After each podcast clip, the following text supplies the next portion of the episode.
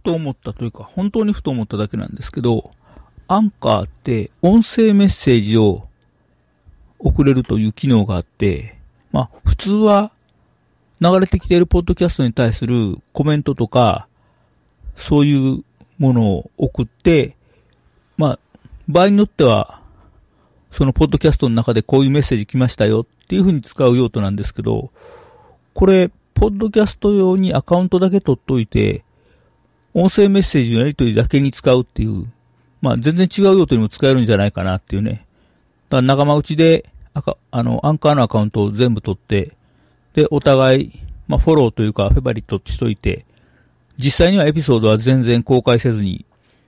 メッセージのやり取りだけで使うっていう、なんか違う使い方ができそうだなと。まあ、それが、えー、ライセンス的にどうなのかとか、